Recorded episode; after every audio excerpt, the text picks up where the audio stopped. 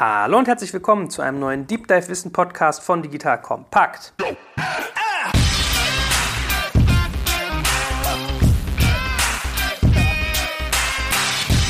Mein Name ist Jack Kaczmarek und heute soll es um das Thema der neuen europäischen Datenschutzverordnung gehen, die ja ab Mai 2018 in Kraft tritt und viele Unternehmen, darf man so sagen, zusehends nervös macht, denn es ist ja immer von neuen Anforderungen die Rede, von drakonischen Strafen, also es ändert sich ganz viel, es wird ein bisschen komplexer und darauf möchte ich euch ja vorbereiten, ne, als Digital Kompakt. So, und was ihr jetzt im Begriff seid zu hören, ist ein Mitschnitt unseres sogenannten Tech Breakfasts, das wir ja regelmäßig mit unserem Partner Rent24 veranstalten und dort gibt es neben Croissants und Networking auch immer einen spannenden Impulsvortrag. So, und in diesem Fall folgt nun ein Vortrag von Kai-Uwe Plath von der Hamburger Anwaltskanzlei KNPZ. Und äh, man darf guten Gewissens sagen, dass Kai ein sehr, sehr guter Anwalt ist, den ich durch mein ursprüngliches Vorhaben, einen Legal Summit ins Leben zu rufen, äh, kennengelernt habe. Und in Deutschland gilt Kai durchaus als eine der Koryphäen für das Thema Datenschutz. Er wird euch jetzt also eine leicht verständliche Einführung in die neue Datenschutzgrundverordnung gehen und dabei auch auf viele Randnotizen eingehen.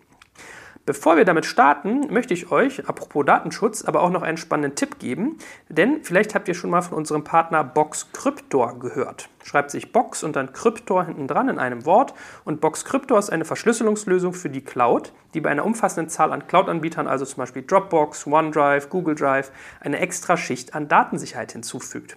Ihr müsst euch das so vorstellen, Box Kryptor verschlüsselt im Hintergrund und fügt sich somit nahtlos in euren gewohnten Arbeitsablauf ein. Und mit Box Kryptor kann niemand außer euch auf eure Daten in der Cloud zugreifen, denn bevor die Daten in die Cloud synchronisiert werden, verschlüsselt Box Kryptor sie lokal auf dem jeweiligen Gerät. So, das heißt, nur der Nutzer kennt das Passwort und nur er kann die Daten entschlüsseln. Dadurch wird sichergestellt, dass persönliche Daten nicht in die falschen Hände geraten. Man kann Box Crypto als Privat- oder als Firmenkunde verwenden, egal welcher Größe.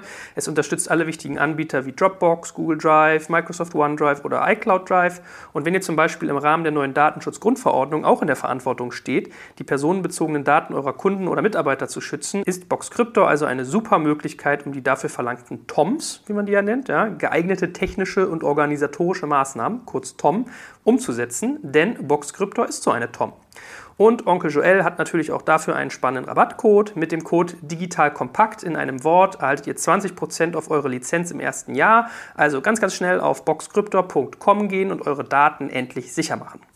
So, nun viel Spaß mit Kais Ausführung zur neuen Datenschutzgrundverordnung und ich drücke euch die Daumen, dass ihr immer auf der sicheren Seite seid. Das ganze Thema Datenschutzverordnung ist ja, glaube ich, bei, bei vielen jetzt so hochgepoppt, weil das im Mai äh, dann wirklich äh, aktuell wird und akut. Und äh, du sagst bestimmt gleich noch mal ein bisschen was zu dir, deinem Background. Absolut. Aber meine, meine Wertschätzung hast du schon mal. Und ähm, ihr werdet jetzt 30 Minuten hören, so das ganze Thema. Er versucht es sehr praxisnah zu machen. Ich habe ihm eingeimpft, kein Anwaltstalk, sondern wenn dann so, dass man auch versteht. Steht ja auf der Einladung. Ne? Genau. Und äh, ihr seid natürlich herzlich eingeladen, hinterher Fragen zu stellen und äh, im One-on-One -on -One hinterher nochmal zu sprechen. Ne? In diesem Sinne. Gut.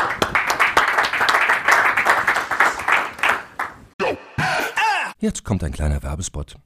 Aufgepasst! Wusstest du, dass HR-Teams heutzutage mit mehr Aufgaben denn je konfrontiert sind? In der aktuellen Studie HR Trends, die Zukunft der Personalarbeit 2024 von Sage, wurden HR-Teams aus sieben verschiedenen Ländern und über 20 Branchen befragt, um top aktuelle Insights in der Entwicklung des Personalwesens zu geben. Sage entwickelt HR-Tools und Software für dein Unternehmen, um Lohnabrechnungen, Personalmanagement, Buchhaltung und mehr zu vereinfachen. So, und die Studie von Sage zeigt unter anderem, dass ganze 91% der HR-Teams angeben, dass ihre Arbeit Arbeitsbelastung im letzten Jahr zugenommen hat, aber gleichzeitig glauben 79 Prozent der Befragten, dass Automatisierung ihre Prozesse zukünftig verbessern und Zeit sparen kann. Ebenfalls spielt auch KI eine große Rolle. Derzeit nutzen etwa ein Drittel bereits Chatbots wie ChatGPT in ihren Prozessen und circa drei Viertel der PersonalleiterInnen sind sich bereits sicher, dass KI die Arbeitsweise im HR revolutionieren wird. Du merkst, die Studie ist vollgepackt mit Statistiken, überraschenden Erkenntnissen und Tipps für HR-Führungskräfte, die vorankommen wollen und zeigt eine Momentaufnahme der sich stetig wandelnden Rolle von HR heute. Am besten schaust du dir die Studie HR-Trends, die Zukunft der Personalarbeit 2024 selbst an. Unter digitalkompakt.de slash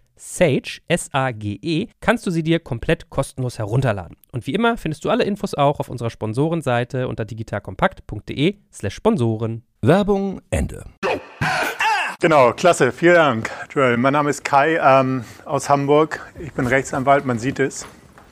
Ähm, wir sprechen über die Datenschutzgrundverordnung.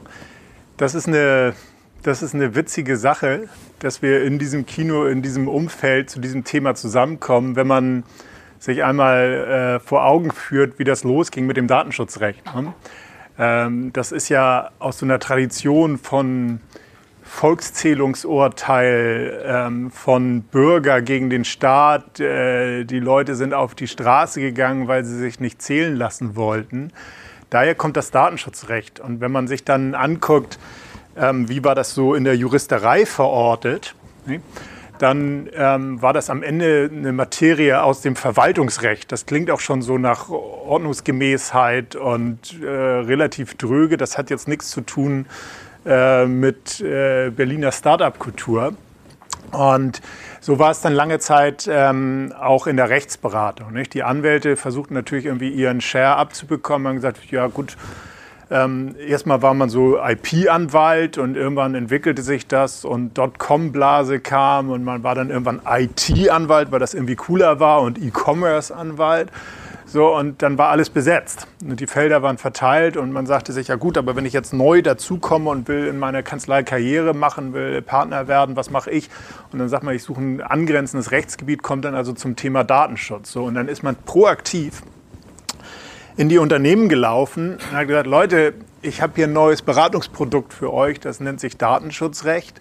Ähm, da müsst ihr compliant sein. Wollt ihr mir nicht dieses Beratungsprodukt abkaufen? Und alle haben dann gesagt, was willst du hier? Nicht? Also, weil die Sorge war gar nicht da, die Awareness war nicht da und man muss es sagen, die Bußgelder waren auch nicht da. Also, das Thema war immer, na gut, also, das mag ja jetzt sein, du drückst mir irgendwas auf, also allein schon sozusagen die, die Marketingkampagne dahin ist ja schwierig, weil man ja die Geschäftsleitung und den Compliance Officer, den gab es im Zweifel damals noch gar nicht, äh, bösgläubig macht. Ne? Man schreibt und sagt, Sie müssen eigentlich das und das machen, haben Sie aber nicht. Äh, insofern sieht es blöd für Sie aus. Und man ist, hat, ist eigentlich total gegen eine Wand gelaufen. So, und dieses Thema hat sich jetzt ja unglaublich geändert. Letztendlich natürlich über das ganze Thema Social Media sowieso. Also die, die, das Bewusstsein für die datenschutzrechtliche Relevanz ist natürlich ins Enorme gestiegen, absolut. Aber natürlich hat sich auch extrem das Nutzerverhalten äh, verändert. Nicht? Also diese, The diese Thematik Sorge vor dem Staat ist gar nicht mehr die größte Sorge, sondern natürlich ist die Sorge, wenn es denn überhaupt noch eine gibt, äh, die vor, äh, vor äh, Big Data oder ist vielleicht die Sorge, äh, kann ich nicht mehr äh, in die USA einreisen. Nicht? Also einer meiner Partner, das Z, der hatte eine etwas konservativere Sichtweise als ich und der sah mal ein neues iPhone und sagte, Kai, das meinst du doch jetzt nicht ernst mit, mit, der, mit der Gesichtserkennung und so weiter. Jetzt sind doch deine Daten überall. Du bist doch wahnsinnig geworden. Und wenn man jetzt äh, äh, meine Kinder fragt oder die von euch, die schon Kinder haben, eure Kinder, die haben natürlich jetzt nochmal ein ganz anderes Nutzerverhalten. Also die scheren sich natürlich überhaupt nicht darum, werden in den Schulen äh, aufgeklärt, heißt es dann in die Richtung, dass man sagt, naja, ihr müsst aber, das ist alles eine Sache, mit der man irgendwie ordentlich umgehen muss. Also ich glaube, da ist sehr viel im Fluss und vielleicht auch als kurze Aufblende ist es auch sehr viel im Fluss mit dem Thema Daten gegen Geld. Also diese Thematik, dass ich sage, ich gebe meine Daten dahin und diese Daten sind etwas Wertvolles, das ist ja nach und nach, dringt es in das Bewusstsein ein und die Juristerei versucht dem nachzufolgen und fragt am Ende, ist das etwas eigentlich, was ich monetarisieren kann? Habe ich daran eine Art Eigentumsrecht? Kann ich das eigentlich sinnvollerweise verkaufen? Und wenn ich es verkaufen kann, kann ich eigentlich dann auch im weiteren Sinne wirksame Einwilligung erzielen, weil ich ja eine Gegenleistung erkriege. Also das vielleicht als kurzer Überblick, wie aus meiner Sicht derzeit so die, ähm, ja, die allgemeine Stimmungslage zu dem Thema ist. Und diese Gedanken hat sich natürlich auch der europäische Gesetzgeber gemacht ähm, und hat sich gesagt, wir müssen das Datenschutzrecht revolutionieren. Und dann ging eben dieser politische Gesetzgebungsprozess los. Warum? Die Datenschutzrichtlinie, die es bislang gab, äh, kommt aus dem Jahre 1995 und natürlich würde man jetzt reflexartig sagen, etwas von 1995, das kann nicht im digitalen Zeitalter angekommen sein, also brauchen wir was Neues. So, und was hat man gemacht? Man hat sich gesagt, etwas Neues machen wir sinnvollerweise am besten mit einer Verordnung. Kurze Frage, ist jemand von euch Jurist, Anwalt? ganz rudimentär, dann darf ich zwei, drei Sätze dazu sagen. Es ist so, auf europäischer Ebene hat man im Grundsatz zwei Instrumente. Man kann entweder eine Richtlinie erlassen, so war es bisher, die Datenschutzrichtlinie, oder eine Verordnung. Und eine Richtlinie richtet sich nicht unmittelbar an den Bürger oder an das Unternehmen oder an die Behörde, sondern richtet sich an die Mitgliedstaaten. Das heißt, der europäische Gesetzgeber äh, sagt der Bundesrepublik Deutschland, du musst ein eigenes Datenschutzgesetz schaffen, das folgende Eckdaten hat, nämlich die, die in der Richtlinie stehen. Das hat man dann gemacht nach 1995 und hat das Bundesdatenschutzgesetz sozusagen dementsprechend angepasst, dass das, womit wir heute leben, der Status quo.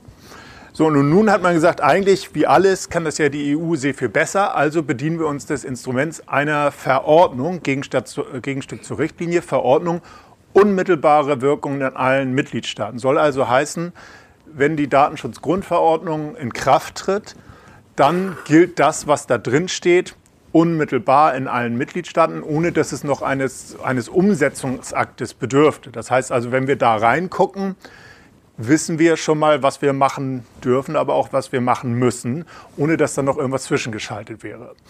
Und im Grundsatz ist es natürlich eigentlich eine phänomenale Idee. Jetzt kann man sich fragen und diskutieren, ob jetzt der europäische Gesetzgeber die Kompetenz, der kompetenteste Body ist, sowas zu erlassen, weil man sagt, die wissen das gar nicht oder sind bürokratisch oder so.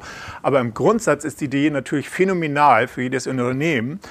Wenn ich nämlich sage, ich habe einen Rechtsrahmen für ganz Europa und ich frage mich, darf ich Nutzerdaten für Werbezwecke verwenden.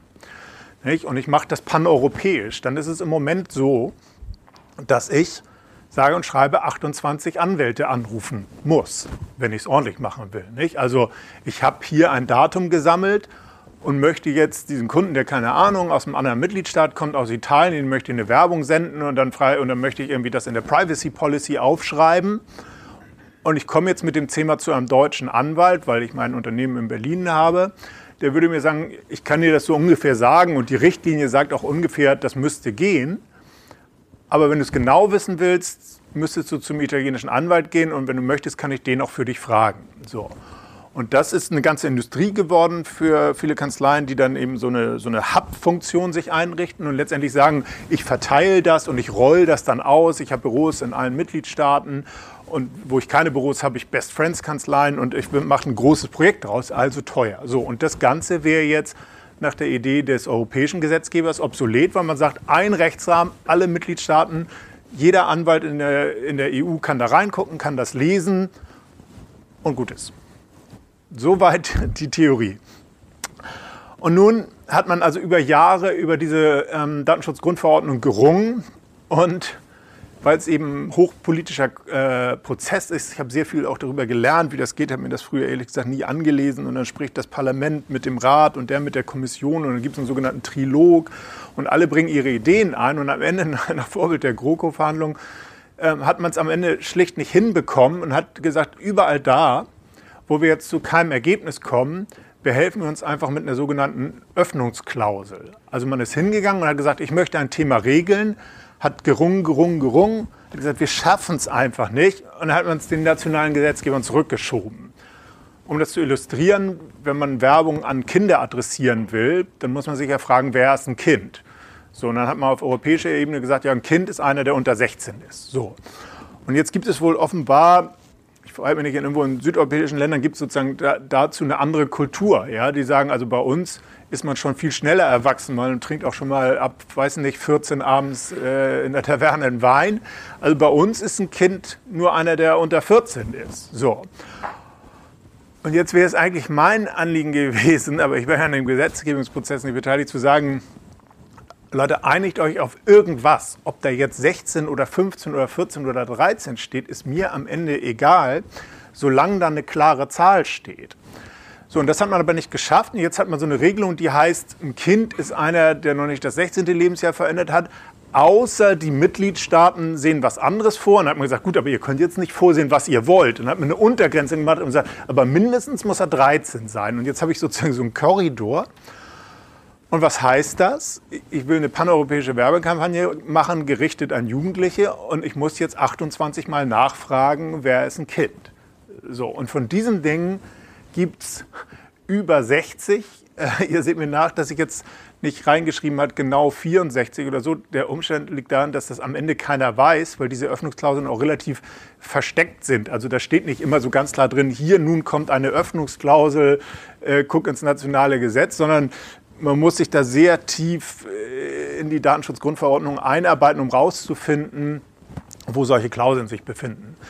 So, und jetzt geht es weiter und wird immer schlimmer natürlich, wie man sich vorstellen kann. Jetzt hat der deutsche Gesetzgeber gesagt, also dies mit der Grundverordnung, das finde ich jetzt sowieso nicht so stark. Ich habe ja mein BDSG und ich will mir auch möglichst wenig Arbeit machen. Und jetzt hat man sozusagen nach Art, nach Art der Reflexhandlung versucht, so viel wie möglich von dem alten Gesetz zu retten. Nicht? Also man hat jetzt nicht etwa Folgendes gemacht, was man eigentlich hätte tun sollen, ist hingegangen, hat diese 60 Klauseln genommen, und gesagt, was verlangt der Europäer von mir? Ich fülle das jetzt aus und sage, ein Kind bei mir äh, in Auslegung der Regelung des Artikel 34 ist ein 14-Jähriger, sondern man hat gewissermaßen das alte Bundesdatenschutzgesetz irgendwie so gut es irgendwie geht beibehalten und hat das sozusagen darüber gekleistert und hat gesagt, das passt doch schon. So dass man jetzt so einen völlig inkohärenten Rechtsrahmen hat. Also man hat so zwei Gesetze nebeneinander und es fängt schon an mit der Frage, wo muss ich eigentlich zuerst hingucken. So, und das ist aber jetzt auch nichts, was am Ende dann äh, sozusagen euch sorgen muss, sondern das macht natürlich dann äh, der, der Rechtsberater, der Inhouse-Jurist, der Anwalt. Aber es ist am Ende eine gewisse Komplexität, die mit dem ganzen Thema leider einhergeht. So ist es aber nun mal. Wir beraten gerade eine, eine Bank, die haben uns eine, eine, eine Detailfrage zur Begutachtung geschickt und zahlen für dieses Gutachten viel Geld. Und man fragt sich, warum zahlen die so viel Geld für Rechtsberatung für so ein Detail? Und zwar sagen die, ähm, man hat so bestimmte Auskunftspflichten. Ne? Also je, jeder Bürger kann jedes Unternehmen einfach so anschreiben und sagen, erzähl mir mal, welche Daten du über mich hast. Und ich muss das beantworten. So, also ich kann jetzt dich anschreiben und sagen, sag mal, und man muss sagen, hab nichts. Oder, ah, doch, die Visitenkarte und so weiter, geht schon los. So, und diese Bank sagt jetzt, wir würden gerne nur ähm, sozusagen strukturierte Daten nennen die das beauskunften. Ja? Also stellen wir uns vor, die haben jetzt meine Bankauszüge und die sind alle wunderbar in so einem Ordner äh, digital abgelegt und sagen die, das gebe ich Herrn Plath gerne raus. Aber was ist eigentlich, wenn ich jetzt sozusagen den gesamten E-Mail-Verkehr über den offenlegen muss, sind ja auch personenbezogene Daten. Ne? Ich habe dem mal eine Mail geschrieben, sagen, hallo Herr Lemke, ähm, ich brauche mal eine Eilüberweisung, meine Frau hat gerade geshoppt, haben Sie, können Sie mein Konto auffüllen? Und dann schreibt er mir zurück, Herr Platt, mache ich gerne, übrigens wollen Sie noch zur, äh, zum Neujahrsfrühstück kommen? Und dann sage ich ja, und dann leitet er diese E-Mail an seine Tagungsleitung fürs Neujahrsfrühstück weiter, auch ein personenbezogenes Datum. Herr Plath hat beim Neujahrsfrühstück teilgenommen. So, und jetzt sagt die Bank, wenn ich das alles beauskunften würde, müsste, würde ich arm. Das kann ich gar nicht. Dann muss ich IT-Systeme vorhalten, die das ermöglichen und so weiter. Also sagt die Bank, das möchte ich nicht. Fragt uns und sagt, könnt ihr mir bitte aufschreiben, dass ich das nicht muss. So. Und jetzt steht in der Datenschutzgrundverordnung dazu nichts. Da steht drin, ich muss beauskunften. Punkt. Nun gibt es bei dieser Auskunftsklausel eine Öffnungsklausel. Und das hat der deutsche Gesetzgeber genutzt und hat gesagt, beauskunften muss man dann nicht, wenn es einen unverhältnismäßigen Aufwand erfordert. Er sagt, das ist ja spektakulär, das ist ja genau unser Fall. Er sagt, das ist ja wunderbar. Und jetzt kommt deine Frage. Jetzt kann man sagen, ja, da habe ich es ja. Aber so leicht ist es ja, sonst würde es ja nicht geben. Ähm, so leicht ist es nicht, weil jetzt sagt diese Öffnungsklausel, die deutsche Regelung darf muss, und jetzt kommt so ein, so ein, so ein, so ein Prosa, so die, die Grundfreiheiten äh, des Betroffenen im Lichte der Garantien für die Rechte des Einzelnen und so weiter. Also da steht jetzt mal vereinfacht gesagt drin, diese Klausel darf nicht gemein sein. So, ne?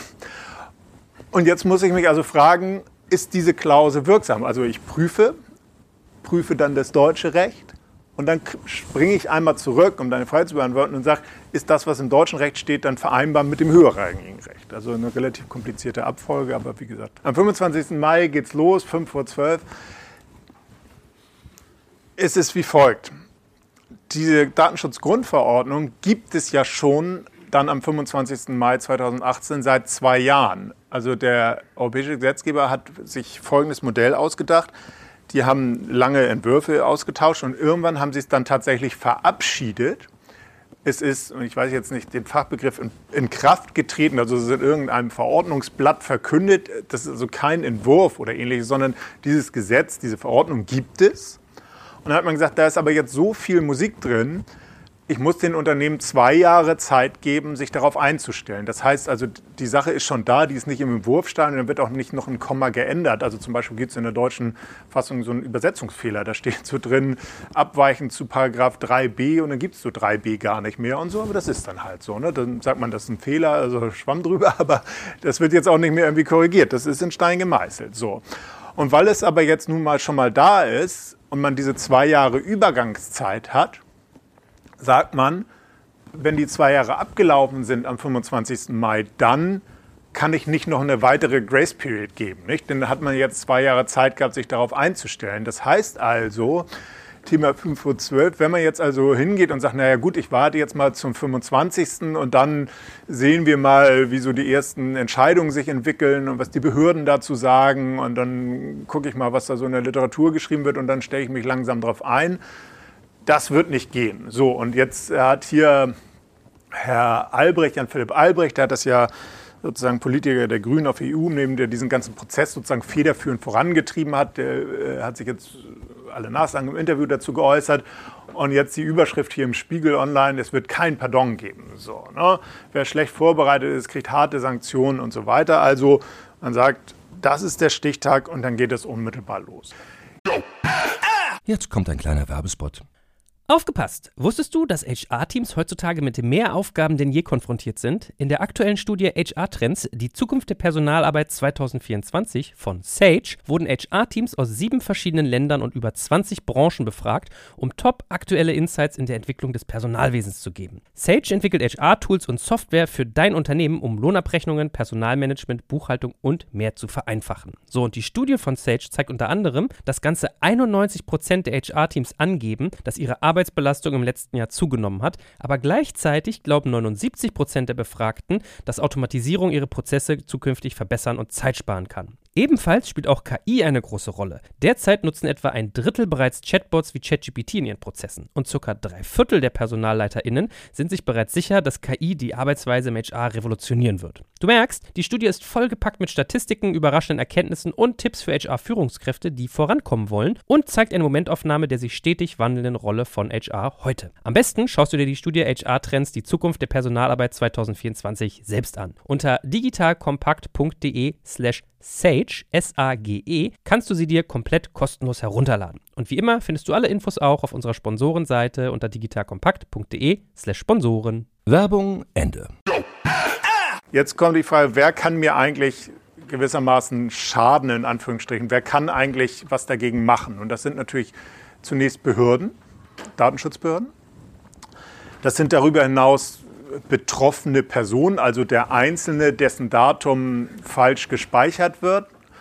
Und das sind unter Umständen in bestimmten Grenzen Wettbewerber, nicht, die letztendlich sagen, äh, das ist für mich schädlich, mein Wettbewerber hat einen Wettbewerbsvorteil. Wir haben natürlich nicht die Zeit, jetzt die Details der Datenschutzgrundverordnung im Einzelnen hier zu diskutieren. Insofern habe ich versucht, mich auf sozusagen die zentralsten Begriffe äh, zu fokussieren.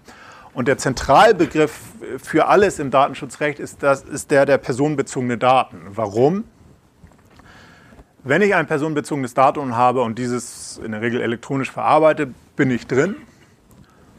Wenn ich kein bezogenes Datum habe, bin ich raus, aber auch völlig raus. Also dann muss ich mir ums Datenschutzrecht überhaupt keine Gedanken machen. Und das klingt jetzt irgendwie auch so intuitiv richtig, aber das ist, finde ich, ein relativ spektakulärer Befund, weil es natürlich auch ähm, Spielarten eröffnet. Ähm, ich mache das nochmal an einem vielleicht leicht anderen Beispiel fest. Die Datenschutzgrundverordnung findet grundsätzlich nur auf elektronische Datenverarbeitung Anwendung. Es gibt eine Ausnahme für, für Mitarbeiterdaten und wenn ich im Offline-Bereich Daten strukturiert ansammle, also wenn ich jetzt so Aktenordner irgendwie nach Datum dann finden Sie auch Anwendung. Aber auf so eine lose Zettelsammlung findet das Datenschutzrecht keine Anwendung. Das heißt also, wenn ihr jetzt rausgeht und, und beim Rausgehen Joel so einen Zettel zusteckt und sagt, der Kai, der hat ja total genervt, ja, ähm, dieser Zettel, da kann das Schlimmste über mich draufstehen, ist, ist, unterliegt nicht dem Datenschutzrecht, weil es keine elektronische Verarbeitung ist und weil es in keinem sortierten Aktenordner sich findet. In dem Moment, wo du den Zettel einscannst, bist du im Datenschutzrecht. Aber sozusagen ähm, das Datenschutzrecht knüpft nicht eben allein an dieses Thema an, wie schlimm ist diese Information für den Betroffenen, sondern daran, wie, wie gefährlich ist sozusagen die Massendatenverarbeitung. Das ist gewissermaßen der Grundsatz dazu. Ne? Das heißt also, ich bin einerseits raus, wenn ich die Daten unsortiert nicht elektronisch verarbeite. Das ist aber letztendlich für euch hier und für die Industrie weitgehend egal, weil das ist der unwichtigste Anwendungsfall. Aber man ist auch dann raus, wenn ich keine personenbezogene Daten habe. Also stellen wir uns ein, ein Unternehmen vor, meinetwegen ein ein Stromversorger. Ja? Und der, dieser Stromversorger hat massenhaft äh, Daten und jetzt ist meinetwegen einer äh, seiner Kunden, stellen wir uns vor, wir heißen nicht Klavitter Nebenplatz Zindler Rechtsanwälte, sondern wir heißen White House Law mit ihrem Kunstnamen. Ne? Dann ist dieses Datum der White House Law Anwalts GmbH kein personenbezogenes Datum, weil es einfach ein Unternehmensname ist und ein Unternehmen bezieht. Und Unternehmen sind keine Personen und damit keine personenbezogenen Daten.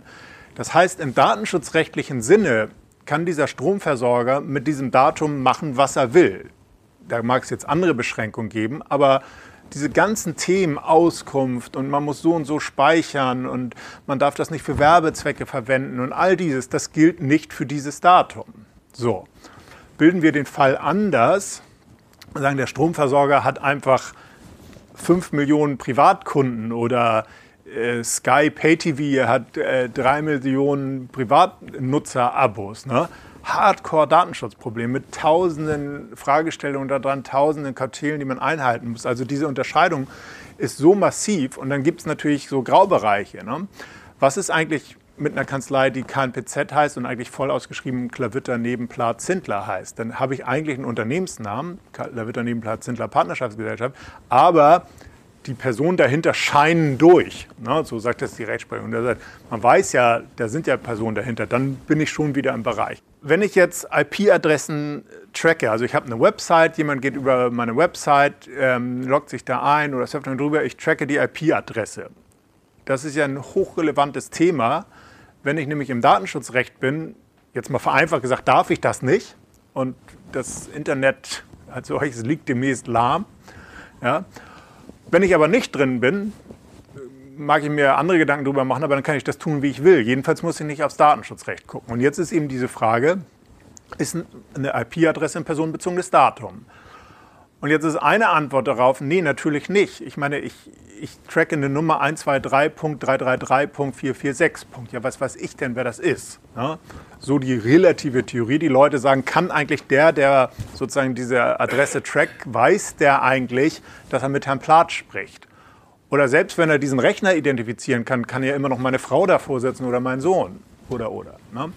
Relative Theorie. Und dann gibt es die absolute Theorie und die sagt, naja, also irgendjemand wird das ja wohl schon rausfinden können, nämlich der, der Telekommunikationsprovider, der die Adresse vergibt. Und dann sagt man, na gut, und dann, dann rufe ich da irgendwie an und dann finde ich das raus. Und dann sagen jetzt wieder welche mit einer vermittelnden Theorie und sagen, ja gut, aber so in der Praxis kann er das ja gar nicht rausfinden. Und da streitet man sich und streitet man sich. Und im Grundsatz ist es so, jetzt mal als, als Lehrformel, wenn man das mit irgendwie also wenn ich sage mal so mehr als nur so eine völlig abwegige Wahrscheinlichkeit besteht, dass man es rausfindet, hat man personenbezogenes Datum. Also das jetzt vielleicht als, als Merksatz. Äh, ich, ich, spreche morgen zum Thema Datenschutz und Mobilität und habe gelernt, es gibt so eine, so eine Website, äh, da kann man Autofahrer anprangern, Autopranger. Äh, ist auch viel durch die Medien gegangen, weil die dann so äh, Urteile gegen sich bekommen haben, dass sie es nicht mehr machen dürfen. Da konnte man also hinschreiben und sagen, heute Morgen hat mir ein weißer Fiat äh, den Weg abgeschnitten, der hatte das Kennzeichen HHPL 12345. So, und jetzt ist die Frage, darf man dieses Portal betreiben?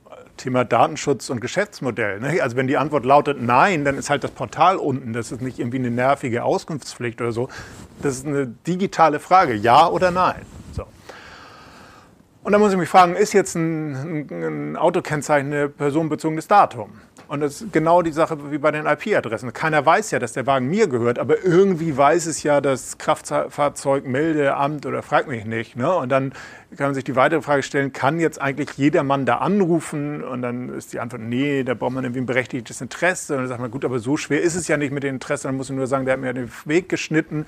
So, da ist man zu dem Ergebnis gekommen, das ist ein personenbezogenes Datum, aber nach so viel Text im Urteil. Ne? Also da laufen so ungefähr die Trennlinien. Wenn ich jetzt als Unternehmen mich frage, was muss ich eigentlich machen, da komme ich gleich nochmal zu, äh, dann ist am Ende natürlich die ganz große Frage, bin ich eigentlich ein Unternehmen, dessen Geschäftszweck darin liegt, Daten zu erheben, zu verarbeiten. Ne? Bin ich ein Social-Media-Anbieter, bin ich die Schufa, äh, bin ich meinetwegen ein, ein großer Massenversorger für Strom, Pay-TV, what have you. So.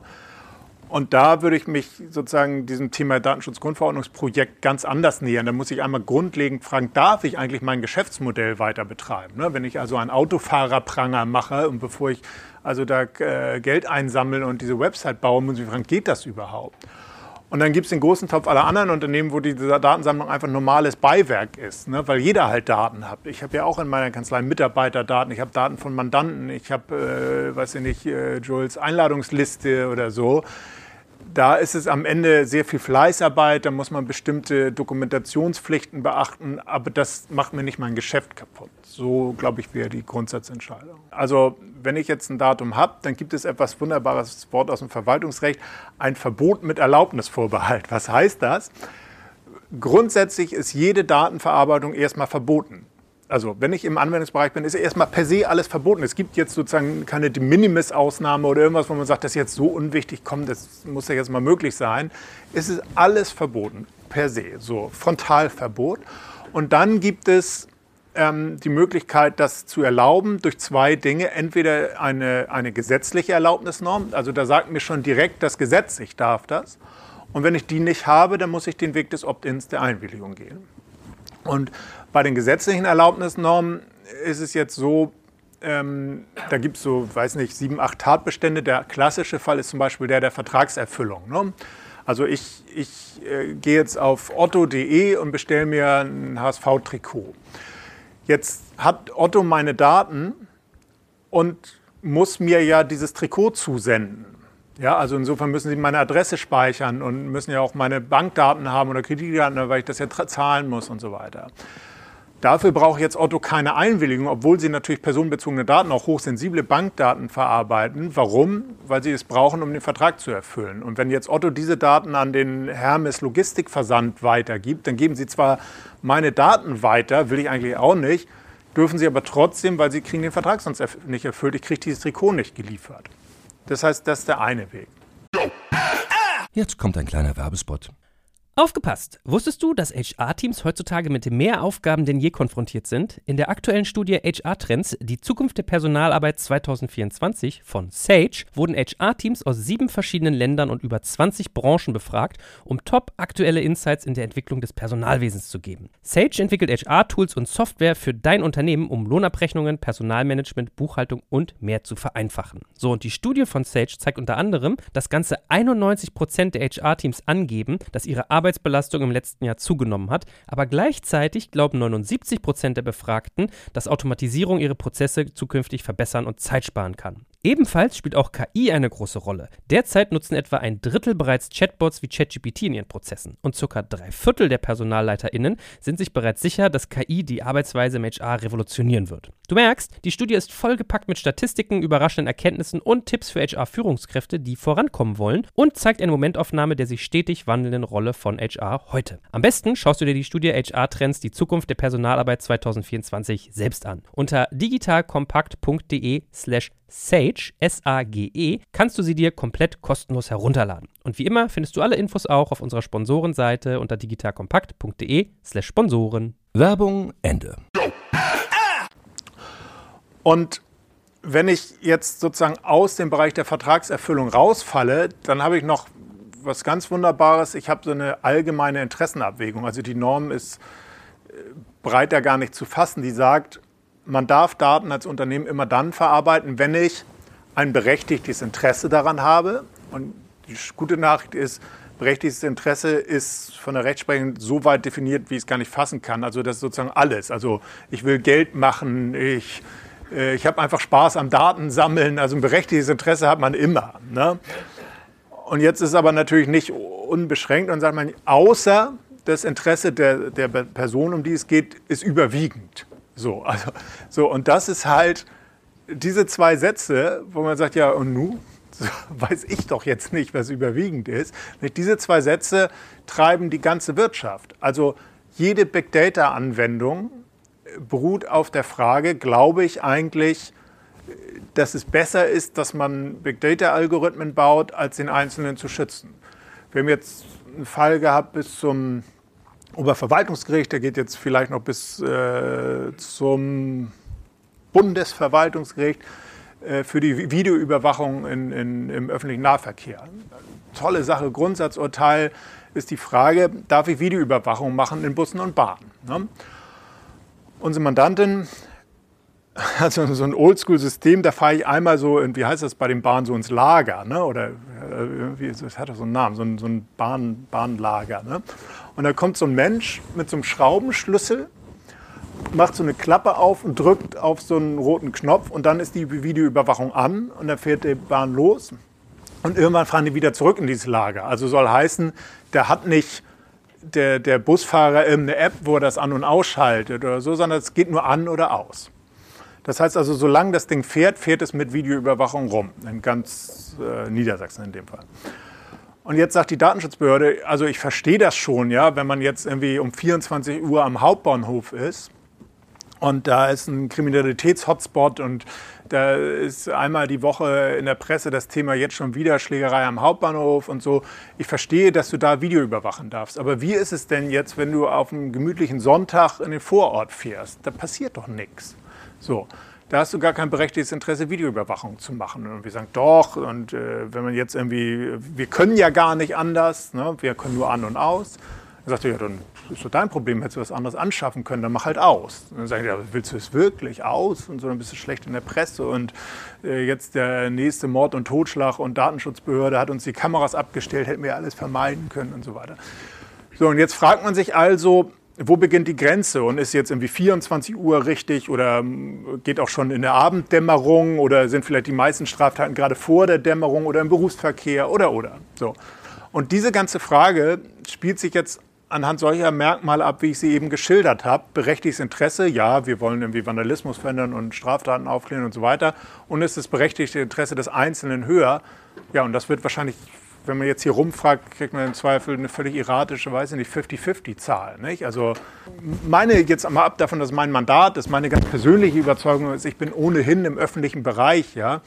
Und ich mache da ohnehin nichts. Also wenn ich da irgendwie Pornohefte lesen will im, im, im, in der S-Bahn, ja, dann habe ich jetzt, also wenn mir das unangenehm ist, habe ich jetzt ein größeres Problem, als dass dann auch einer so mitguckt. Ich sage, ich bin ohnehin nicht in der privaten Sphäre. Das ist halt so. Ne? Und ich freue mich über mehr Sicherheit. Aber das ist eine rein emotionale oder, oder Grundhaltungsfrage. Und bei mir in der Kanzlei beschimpfen mich Teile meiner Partner und sagen, wie kannst du so einen Fall führen und die Überwachung und der Staat und ist so fürchterlich schlimm und so weiter. Also soll heißen, wir haben sehr komplexe Sachverhalte, die von Videoüberwachung über Big Data, über Werbescores, you name it, die unter eine, eine dürre Norm fallen. Und irgendwo war von das Stichwort Rechtssicherheit ist natürlich fatal.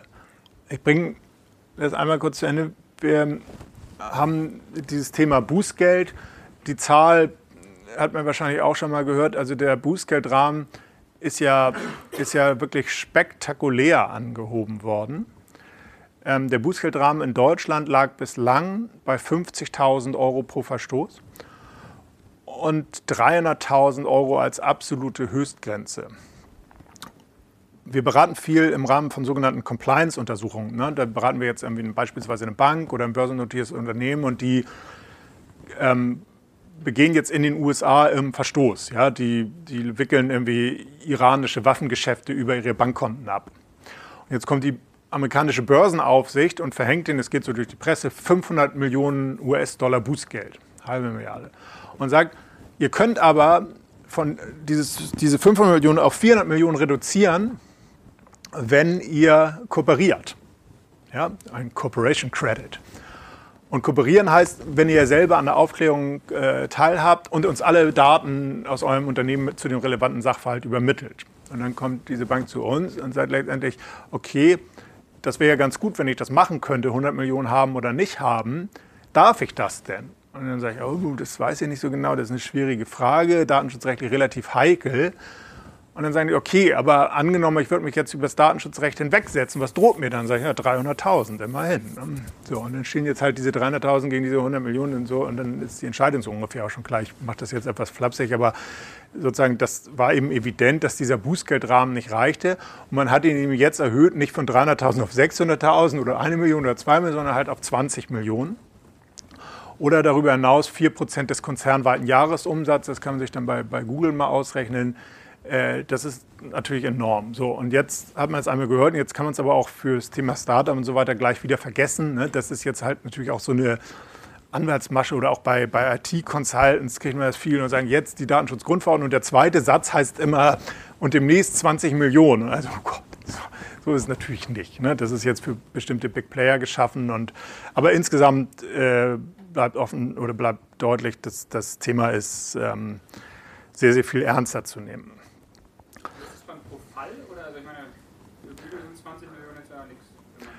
Ja, die 4% ist, äh, genau, das wäre, also es gilt das Höhere gewissermaßen. Ne? Genau, ähm, vielleicht abschließend und wenn wir dann Zeit und Lust haben, können wir noch ein bisschen darüber diskutieren. Aber abschließend ist ja immer die große Frage, äh, was muss ich jetzt eigentlich machen? Ja, so, das sind hier ein paar dieser Bereiche, die da angesprochen sind das sind so Buzzwords, die immer kommen. Ne? Und dann sagen wir, ja, und äh, das haben wir vielleicht auch schon mal gehört, Privacy by Default, Privacy Impact äh, Assessment, Accountability, auch fürchterliches Ding, Rechenschaftspflicht, das ist ein komisches Wort.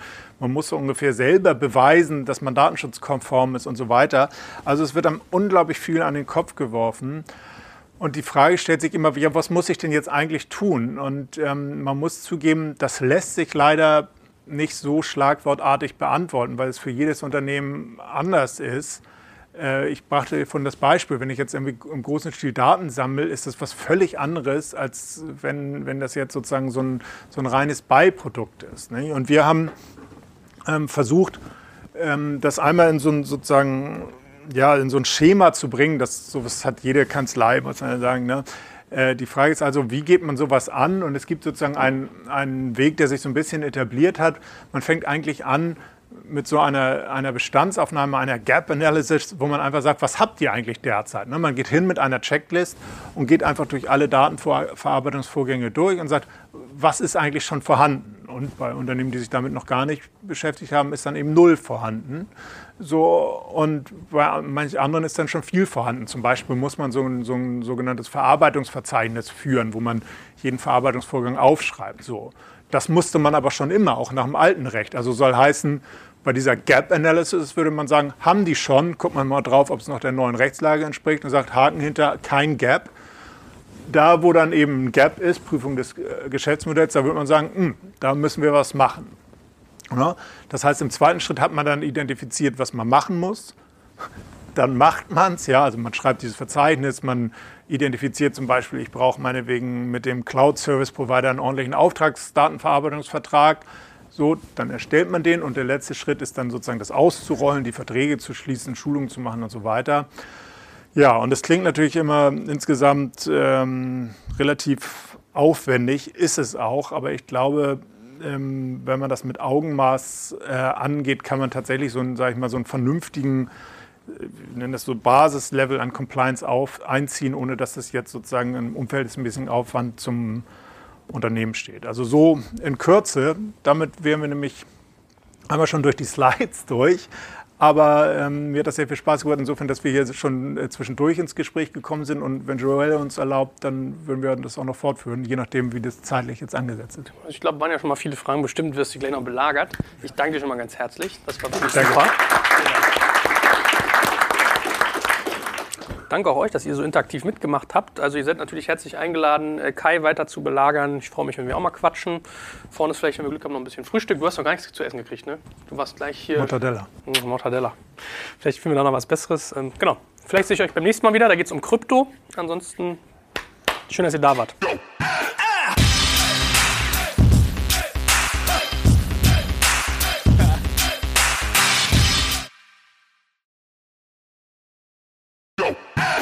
Jetzt kommt ein kleiner Werbespot.